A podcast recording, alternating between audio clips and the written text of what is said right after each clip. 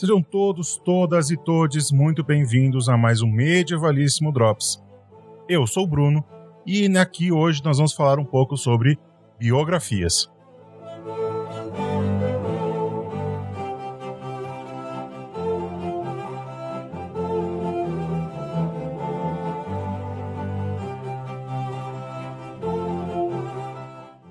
Um dos gêneros historiográficos que mais se desgastou nos últimos 70 anos por conta das inovações metodológicas propostas tanto pela revista dos análises e pela novela Histoire, inovações bem-vindas e que mudaram profundamente a metodologia da ciência histórica, foi a biografia.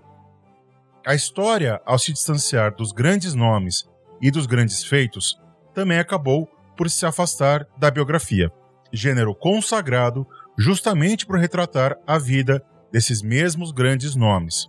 Porém, mesmo com o advento da história problema, da história que busca fazer um estudo do processo histórico e suas relações com as temporalidades, a biografia pode sim ser um formato útil tanto para historiadores quanto para leitores, esses que buscam compreender a história e seu processo normativo.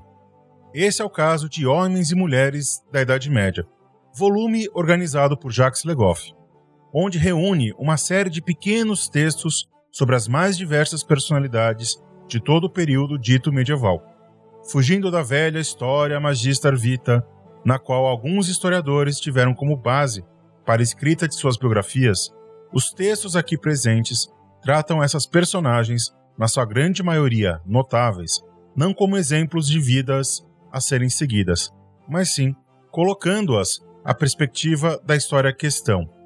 Os pequenos panoramas biográficos servem mais para pensar aspectos da história medieval do que realmente conhecer a vida dessas personagens.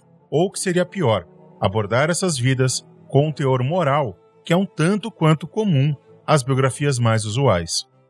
Essa abordagem não poderia ser diferente, afinal, entre os nomes que assinam os textos no volume se encontram figuras consagradas da novela Histoire, como Jean-Claude Schmitt, com quem Legoff trabalhou previamente no seu dicionário analítico do Ocidente Medieval, Jean Delimot, Bruno de Mézil e Daniel Boller. Cabe notar o trabalho de tradução executado por Nícia Adam Bonatti, que respeita o original e a terminologia medievalística. A versão brasileira editada pela Estação Liberdade é acompanhada de vasta coleção de imagens e mapas além de informações cronológicas e uma vasta bibliografia indicando rumos de leituras e inv investigações. Isso tudo em papel de qualidade e capa dura. Um excelente volume para consultas constantes para pesquisadores e entusiastas do milênio medieval.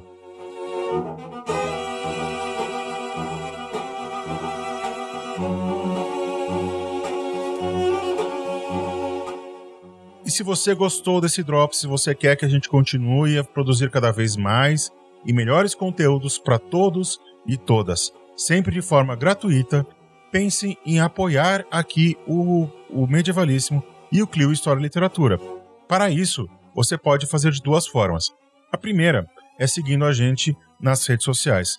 Tanto o Medievalíssimo quanto o Clio História e Literatura estão nas redes sociais. Nós estamos no Facebook, Instagram e Twitter procura lá a gente.